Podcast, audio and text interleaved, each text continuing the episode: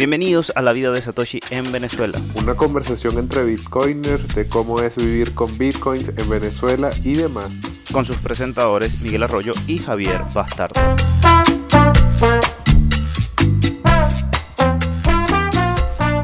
Bueno, bienvenidos a este segundo podcast de lo que es la vida de Satoshi en Venezuela. Hoy, obviamente, me acompaña mi fiel compañero de podcast, el señor Javier Bastardo. ¿Cómo estás, Javier? Bueno, muchas gracias Miguel, agradecido y muy feliz de estar aquí en otro nuevo capítulo de La vida de Satoshi en Venezuela. Genial, genial, ¿no? Yo también feliz de estar aquí. Y bueno, eh, si bien ya lo habrán leído en el título del podcast, el tema hoy que hemos elegido hablar, que hemos elegido tocar, es un poco, no sé si llamarlo controversial, es un tema que se habla mucho, pero es, ¿para qué carajo, para qué sirve Bitcoin en Venezuela diciéndolo así a lo criollito? Eh, no sé, me gustaría empezar antes de, profundizar en el tema, que me cuentes o que le contaras a nuestra audiencia en qué te ha ayudado a ti eh, principalmente. Bueno, Bitcoin es una forma de sobrellevar los problemas económicos del país porque a pesar de que podría uno dudar que una moneda que tiene un índice de volatilidad significativo pueda ser útil para ahorrar, el índice de volatilidad del bolívar es más drástico y en los últimos dos años por lo menos, quizás incluso hasta tres años ya, se ha agudizado esa volatilidad y la depreciación del bolívar y bueno, la forma más sencilla de mediar entre todos los cambios y todas las cosas que uno tendría que hacer para sobrellevar la caída del bolívar es utilizar Bitcoin porque, bueno, en el país tiene gran liquidez y es bastante útil para ese caso, que es en lo que yo lo he implementado como tal.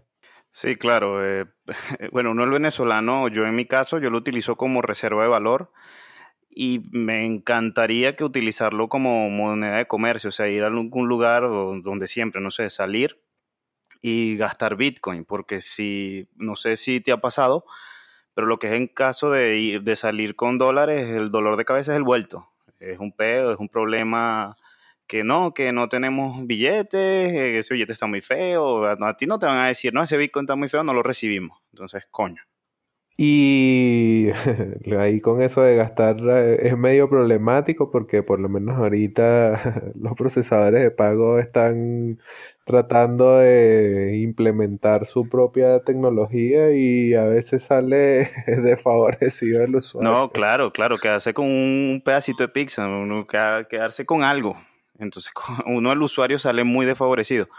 Pero, este, tocando este tema de que ambos lo utilizamos como reserva de valor, nos gustaría, em, dirigiéndonos a la audiencia, nos gustaría explicarle un poco qué es eso de reserva de valor. O sea, está bien, es fino, ajá, reserva de valor.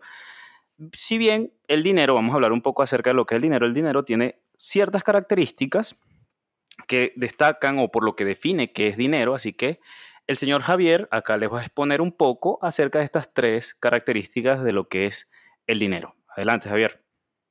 Bueno, el dinero, vamos a definirlo de manera funcional, cumple tres funciones básicas que es ser medio de intercambio, unidad de cuenta y resguardo de valor, como acabamos de mencionar nosotros en nuestro uso de Bitcoin.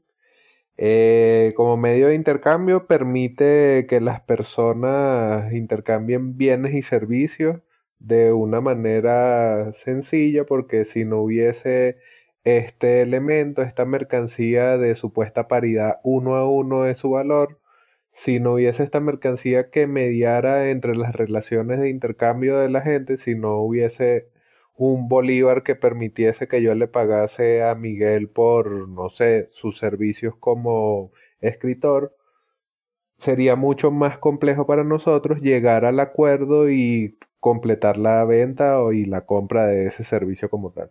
Entonces, en ese sentido, el dinero cumple la función de medio de intercambio, facilitando la circulación de mercancías, de servicios, de bienes y de cualquier elemento que las sociedades consideren valioso y que pueda meterse dentro de esas reglas del juego, de ese medio de intercambio. Entonces, como se dan estas relaciones de intercambio, se hace necesario llevar una, una cuantificación, una cuenta, de, de, allí la idea de la unidad de cuenta, el dinero como unidad de cuenta, que permite establecer las relaciones contables de esos intercambios de valor que se realizan dentro de las sociedades. Entonces, como unidad de cuenta, el dinero facilita que estas relaciones de intercambio que ya se habían establecido, utilizando el dinero como medio de intercambio, puedan ser cuantificables, como las relaciones de intercambio de mercancías, de bienes y servicios, generan unas expresiones determinadas de las cantidades de valor que se intercambian por las cosas, tener un dinero, una mercancía de, relación uno a uno que permite llevar la cuenta de cuántas cosas se intercambian. Por ejemplo, si yo le pagara a Miguel por sus servicios como, como escritor mil bolívares, entonces pudiésemos establecer un sistema contable en donde yo en un haber o en un debe o como sea que yo vaya a ejecutar esa contabilidad, pueda anotar esos mil bolívares y yo lo lleve a donde deba pagar mis impuestos y esa gente entienda perfectamente qué significan esos mil bolívares y lo que hace es facilitar las relaciones comerciales y darle amplitud a la posibilidad de registrarlas. Y finalmente el dinero como resguardo de valor, que es una de las cosas que uno pierde en medio de un espiral hiperinflacionario de la moneda local, que es lo que nos pasa acá en Venezuela, es el ahorro básicamente, es la posibilidad de que tu medio de intercambio puedas guardarlo, mantenerlo en el tiempo y que en un tiempo, no sé, digamos un año, dos años, tres años, puedas utilizar ese ahorro, ese resguardo de valor nuevamente como medio de intercambio. Es decir, un resguardo de valor es un ahorro de un medio de intercambio en potencia. No estás utilizando el dinero directamente para gastarlo, pero lo guardas sabiendo que dentro de un tiempo puede valer más o vas a poder gastarlo con el valor que no se deprecia. Algo que con respecto al Bolívar, bueno, es difícil. No, bueno, aquí en el Bolívar la, reserva de valor son como aproximadamente tres o cuatro minutos. Aquí no pasa de ese tiempo. Ese es el, el tiempo que tú puedes utilizar el Bolívar sin que se deprecie. Exacto. Bueno, y entonces con respecto a esto de lo que es la reserva de valor, lo que hablábamos de que tiene las propiedades de que no se, que tú lo puedes utilizar a lo largo del tiempo, que no no pierda esa, vamos a decirlo así, esa cantidad que puede ser usada. Es decir, si yo tengo mil, mil de algo en un mes, yo pueda seguir, yo pueda comprar algo que siga costando mil de algo, por darle un valor imaginario así. Entonces, es Bitcoin, Bitcoin, obviamente nosotros, por lo menos nosotros dos y muchos Bitcoiners en Venezuela, utilizan Bitcoin como reserva de valor. Pero ahora, Bitcoin obviamente eh, tiene algo, digamos, no sé si llamarlo maluco, que es la volatilidad del propio Bitcoin. Entonces, los venezolanos están preparados para lidiar con esta volatilidad. Y eso que ya hablamos de la volatilidad que tiene el dólar últimamente. ¿Estarían los venezolanos preparados para eso? Lo que pasa es que ya uno está obligado a manejarse con la papa caliente que es el bolívar. Entonces, yo no sé si pensar que la volatilidad sería una frontera para nosotros es lo más correcto. Creo que es quizás desconocer la propia realidad de la moneda local que a principios de año en cuestión de horas perdió incluso 16% de su valor. Entonces uno dice, oye, ¿cómo, ¿cómo es que es esta moneda supuestamente más estable, que no lo es para nada, pero ah, sí, obviamente no lo es. ¿Cómo es que va a competir en, en, cuanto a volatilidad con un activo que supuestamente es un... supuestamente no es un mercado de riesgo, hay que estar claro que las criptomonedas en general y Bitcoin igualmente, a pesar de que sea la más líquida y la más importante, es igual un mercado de riesgo súper sensible a lo que pueda suceder a nivel geopolítico. Ese es el detalle, o sea, porque Bitcoin se ve muy influenciado por, la, por el, lo que es el estudio fundamental, el fundamentalismo, es decir, Bitcoin influye en muchas cosas. Por ejemplo, si la SEC sale por allá diciendo que veta completamente a Bitcoin o sale, no sé, sale Rusia vetando completamente a Bitcoin, o sea, se ve afectado tremendamente. Y a nivel, a nivel de usabilidad aquí en Venezuela, no sé, a mi parecer, creo que mucha gente no estaría dispuesta a lidiar, no porque no esté acostumbrada, porque obviamente si nos ponemos a ver el dólar en los últimos meses, es un dólar que eh, vamos a poner ayer, hoy estamos grabando, hoy 15 de enero, en estos días el dólar pasó de 80 a, 70, o sea, perdió más de 10%, cosa que Bitcoin tiene rato que no hace, o sea, es, es extraño eso, pues. Y también tener en consideración que en esos momentos en donde la volatilidad pareciera favorecer al Bolívar, lo que hace es dar un salto más fuerte en cuanto a la Sí, lo que hace es agarrar un empujón. Exactamente. Sí, lo que agarra es un empujón y bueno, eso, ah, ya bajó el dólar. Ajá, sí, espérate un momento. Pero entonces, estarían así para cerrar esto, en mi caso, no sé si será una decisión dividida y a los que nos están escuchando nos gustaría también que nos comenten en Twitter qué les parece a ustedes, ¿están o no están? Javier, ¿están los venezolanos preparados para lidiar con la volatilidad de los precios de Bitcoin? Yo creo que sí, pero a falta un poquito más de educación en ese sentido. Para eso está Satoshi en Venezuela, para educarlos, así que esperen nuestro próximo Miraut allá en Caracas. Bueno, si lo están escuchando ahora, ya saben. Pero, este, mm, otra cosa interesante aquí con respecto a esto de lo que es el, Bolívar y el, Bitcoin y el dólar, el Bolívar no. Eh, local Bitcoin, por lo menos en los últimos meses, eh, se está utilizando mucho como indicador para saber el precio, el tiempo real en dólar. O sea, obviamente el dólar, por la página más famosa, no la vamos a mencionar, que se utiliza en Venezuela, publica a las 9 de la mañana ya a la una de la tarde. Es decir que, ajá, y si yo quiero vender a las 8 de la noche, o sea, o sea por ejemplo, tú, ¿tú cómo harías ahí eh, en ese caso? ¿Cuál te inventarías para, para saber el precio? Toca vender a, la, a precio de la una, ¿no?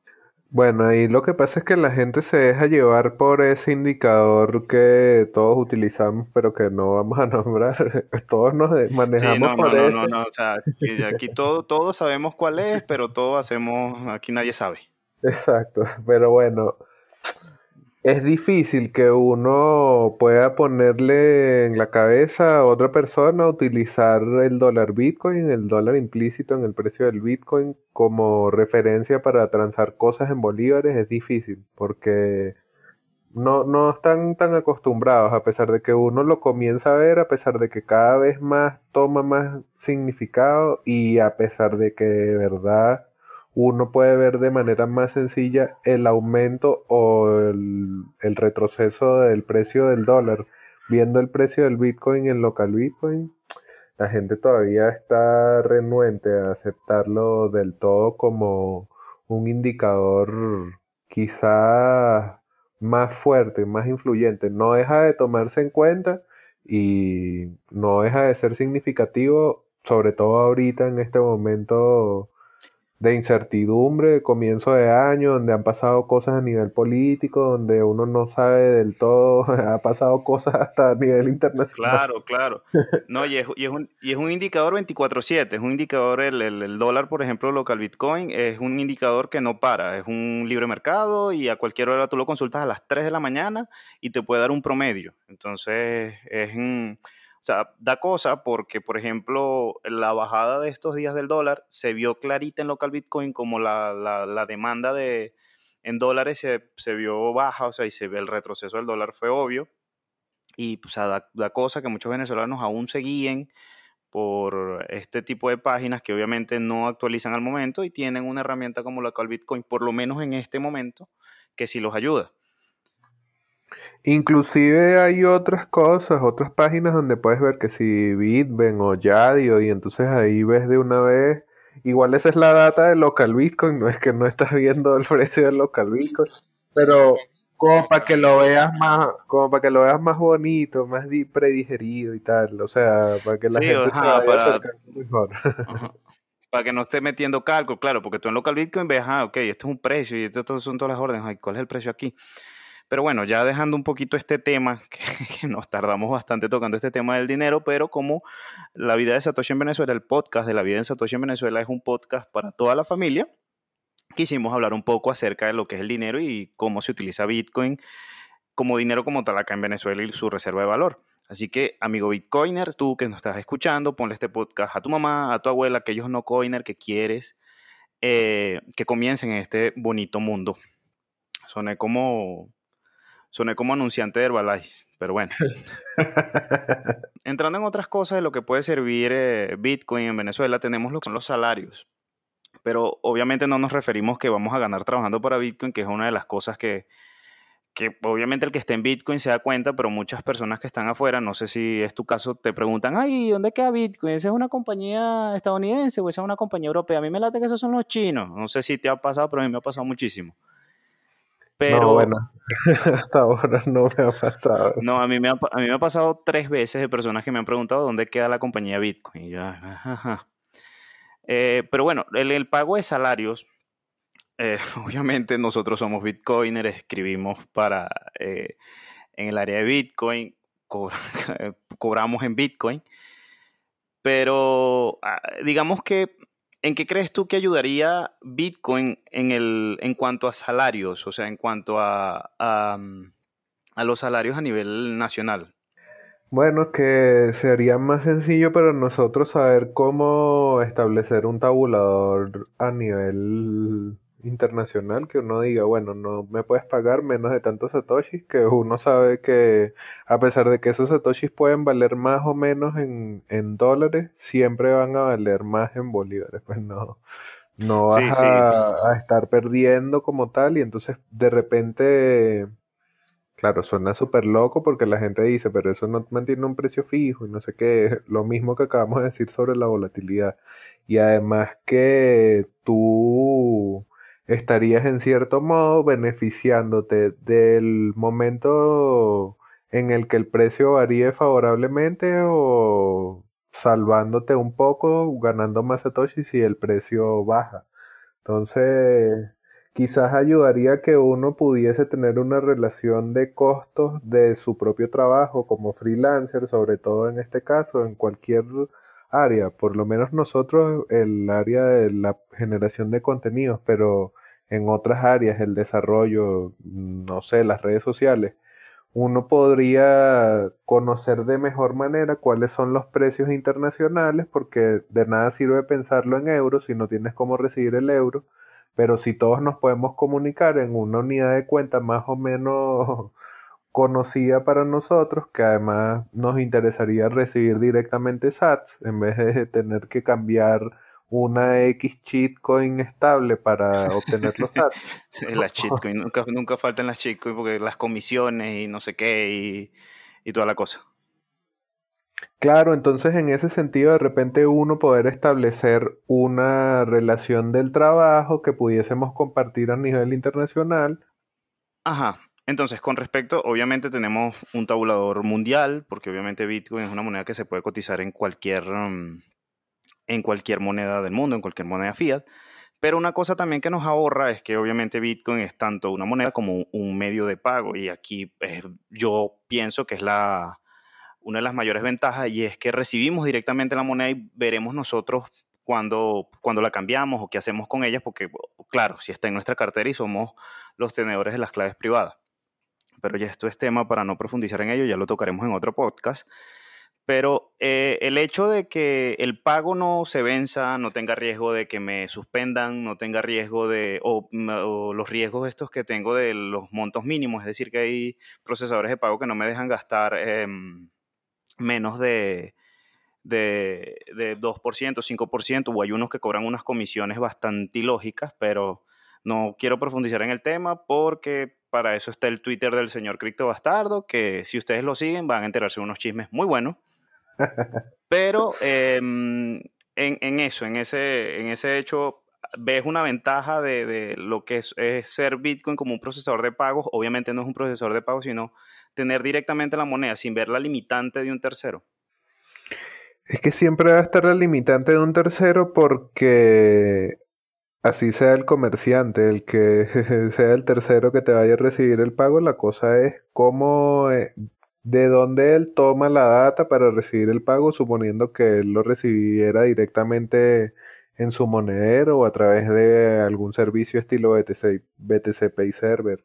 Pero volviendo a los terceros, porque la cosa es que tú lo puedes recibir como pago y es parte de lo que uno aspira cuando habla de la idea de la economía circular de Bitcoin, que se reciban pagos en Bitcoin, puedas gastar en Bitcoin y la gente se sienta mm, favorecida cuando recibe pagos en Bitcoin, bien sea por bienes que venda o bien sea por los servicios, en el caso nuestro escribiendo o en el caso de un frutero vendiendo su kilo de cambur en Satoshi.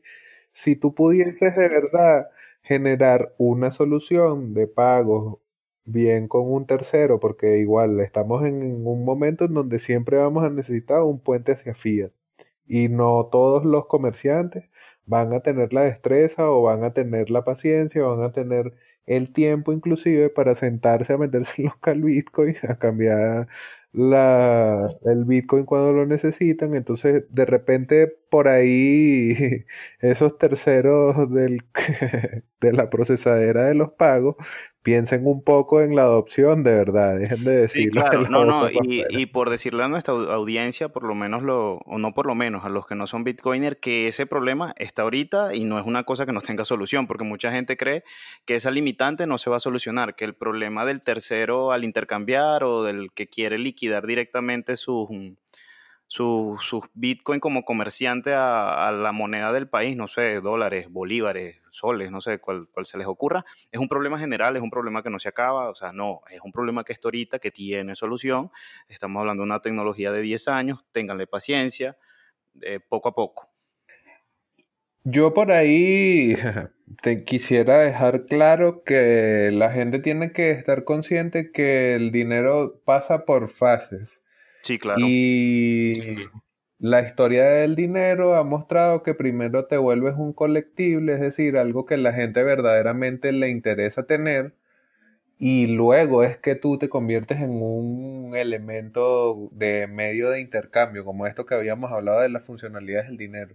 No es que tú te vuelves un medio de intercambio antes de tener valor delante de tus usuarios. Nosotros todavía no hemos llegado como tal a esa fase en donde el comerciante siente un aprecio suficiente por Bitcoin como para decir, oye, sí, me conviene de repente recibir 5% menos de lo que me va a liquidar el procesador de pagos o arriesgarme a la volatilidad del precio de Bitcoin porque me parece un dinero sólido y todas las características que pudiésemos enumerar en otro capítulo del podcast. Que vamos para eso. Pero mientras el comerciante no tenga ese incentivo de recibirlo y los trabajadores, nosotros porque creo que podemos considerarnos privilegiados al poder entender cómo es la venta de nuestro trabajo en Bitcoin, pero mientras otros trabajadores, bien sea freelance, bien sea en empresas o como sea, no sientan el interés en recibir pagos con Bitcoin, entonces uno dice,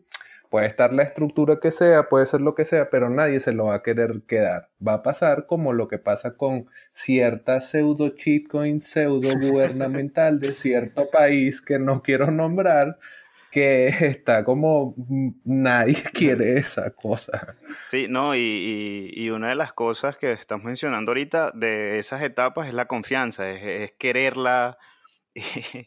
Bitcoin está en el proceso de que le estamos agarrando cariño. Obviamente hay muchas personas que ya le tienen un amor completo, hay personas que están comenzando, hay portales que tienen su procesador de pago en Bitcoin, vieron que, epa, estoy moviendo una masa bastante grande en esta criptomoneda, quizás si me quedo con un poco, o sea, de ese tipo de cosas.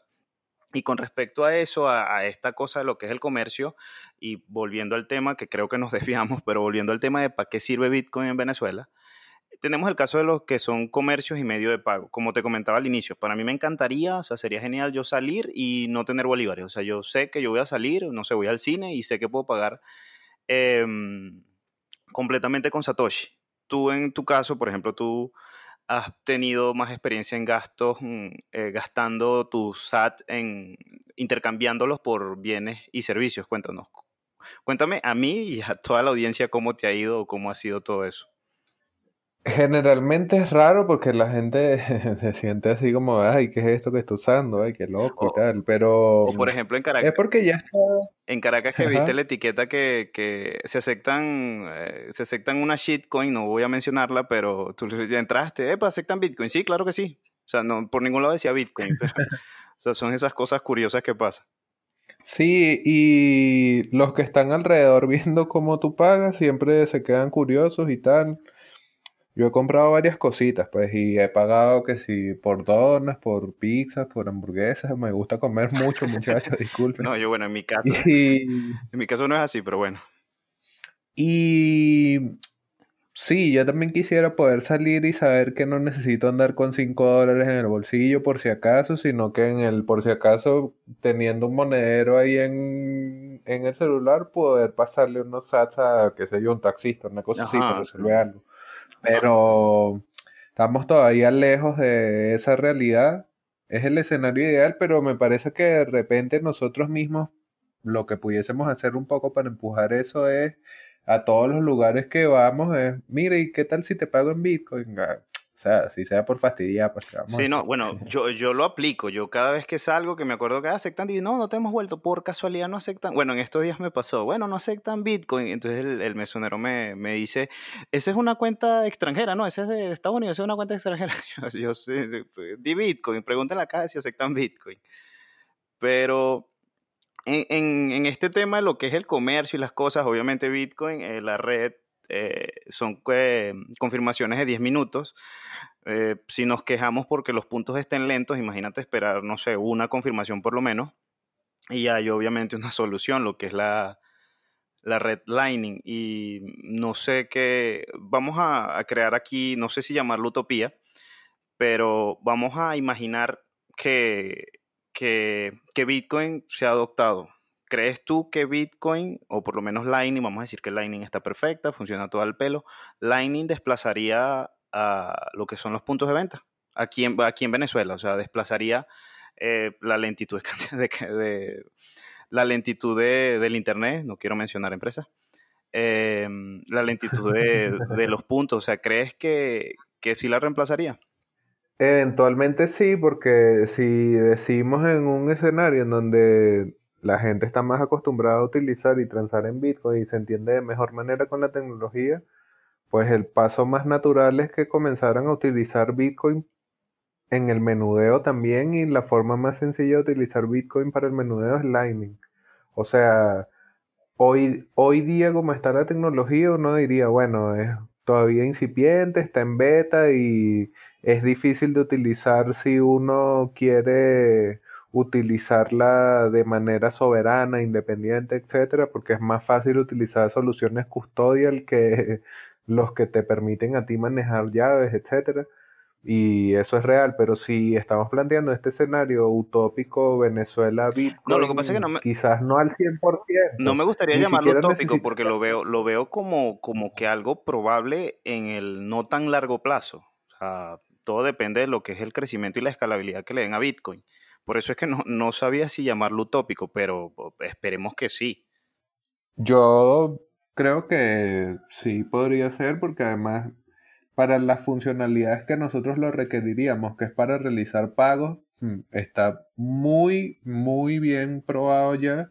Se han hecho puntos de venta, se han hecho una serie de cosas que podrían facilitar ese salto del comerciante de cobrar solamente moneda fiat a cobrar Bitcoin de una manera bastante avanzada en cuanto a lo tecnológico, porque bueno, Lightning es que si la punta de lanza del desarrollo en Bitcoin sobre Bitcoin actualmente, entonces estarían ahí aportando un, una fuerza interesante al, a que esta tecnología siga creciendo. Pues entonces sería un escenario bastante interesante. Bueno, no, y ya para cerrar, eh, digamos que algunas reflexiones acerca de lo que Bitcoin nos deja a nosotros como venezolanos, como bitcoiners venezolanos, como, como evangelizadores de la palabra de Satoshi en Venezuela. Eh, que, vamos a empezar por ti, obviamente, pero vamos a decir que en qué sentido o, o cómo ayuda Bitcoin, hablando en sentidos de la no dependencia del Estado al venezolano. Bueno, básicamente porque te permite, eso sí, con bastante responsabilidad, te permite tú tomar decisiones financieras sobre tu dinero de manera más explícita de lo que lo puedes hacer con el bolívar y de manera más sencilla de lo que lo puedes hacer con el dólar, porque por lo menos en mi caso no tengo cuentas fuera, no tengo ningún servicio, ningún procesador de pago que me permita utilizar dólares directamente, entonces Bitcoin ofrece un banco global que está directamente en tu bolsillo y del que tú decides cuál es la gestión, bien saltes a bolívares, bien saltes a dólares, bien saltes a cualquier otro tipo de cosa que quieras utilizar, tarjetas de regalo, etcétera. Es como una opción súper útil para uno retomar el poder de decisión sobre el tiempo que invierte en ganar el dinero que gana por su trabajo. Claro, ¿no? Y, a, raíz de todo esto, ya que tenemos la, última evolución de, la inflación, que es la hiperinflación, eh, eh, para mí, en mi caso, el, el Bitcoin se presenta como una oportunidad seria de reserva de valor.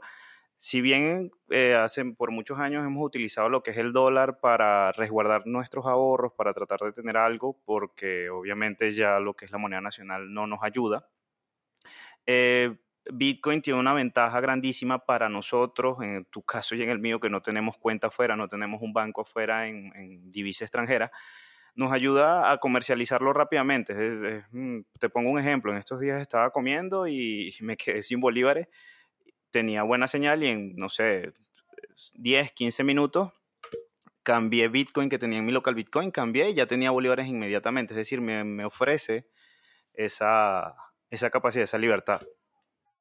Claro, y además uno comienza a darse cuenta de problemas que tiene el propio dinero del lugar de donde es uno y te das cuenta que la solución no solamente puede ser para cosas que te pasen a ti como ciudadano de ese contexto, sino que puede facilitar decisiones económicas en cualquier otro lugar. Lo que pasa que, bueno, nosotros aquí lo vemos más crudo porque la moneda no vale. Pero funcionaría en cualquier otro lugar. Y bueno, este es el fin de nuestro segundo capítulo. Muy agradecido de estar de nuevo compartiendo con Miguel. No, bueno, no, y yo también agradecido por compartir en otro capítulo. Esperamos un tercer capítulo pronto, a ver qué, qué tema toca. Recuerda, si quieres un tema, déjanoslo en, en Twitter. Sí, y nos puedes seguir en las redes sociales, arroba Satoshi en BZLA, arroba Satoshi en BZLA, tanto en Twitter como en Instagram. Recuerda que si quieres que conversemos sobre algún tema en particular, puedes contactarnos a través de nuestras redes sociales.